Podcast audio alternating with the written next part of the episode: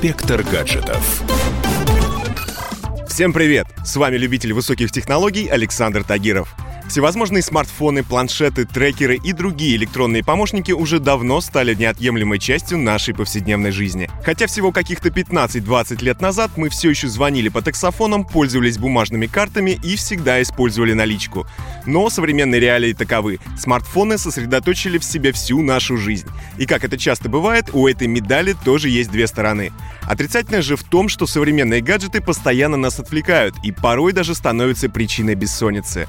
Исправить это может цифровой детокс. Новое направление, которое в последнее время все быстрее набирает обороты. Цифровой детокс подразумевает, что вы на какое-то время отказываетесь от гаджетов, а в свободное время занимаетесь делами в реальном мире и развлекаетесь не цифровыми, а аналоговыми способами. В итоге вы получаете больше свободного времени и снижаете свою тревожность. Причина появления такого явления, как цифровой детокс, это так называемый цифровой яд. Фишка в том, что наш мозг любит информацию и активно ее потребляет.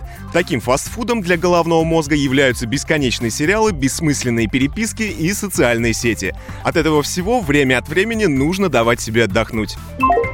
Для того, чтобы дать своему мозгу передышку от гаджетов, уезжать в горы вовсе не обязательно. Нужно просто правильно расставить свои приоритеты. Во-первых, уберите ненужные оповещения. Все сообщения, которые не относятся к работе, семье или друзьям, можно смело выключать. Во-вторых, когда ваши руки тянутся к телефону без причины, всегда спрашивайте себя «Зачем?». Об этом мало кто задумывается, но в наше время смартфон для многих стал защитным экраном. Мы начинаем бессмысленно свайпать меню во время скучного разговора или когда испытываем стресс. Кроме того, не секрет, что когда кто-то на вечеринке или встрече постоянно залипает в смартфон, это дико бесит. Третьим стал очень сложный пункт, к которому рекомендуют прислушаться даже врачи. За час до сна перед глазами не должно быть никаких мониторов или дисплеев. Дело в том, что излучаемый их экранами синий цвет нарушает выработку гормона мелатонина, который помогает нам засыпать.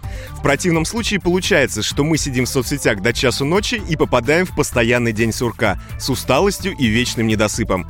Но если отказаться от гаджетов по вечерам вы не можете, то попробуйте снизить цветовую температуру дисплея. Кстати, на многих смартфонах в последние годы для этого начали делать специальную фичу, которая автоматически меняет яркость и гамму экрана в ночное время. На этом у меня все. С вами был Александр Тагиров. Ищите мои подкасты на всех популярных платформах, подписывайтесь, ставьте лайки и оставляйте комментарии. Всем хай-тек пока и да пребудут с вами технологии. Инспектор гаджетов.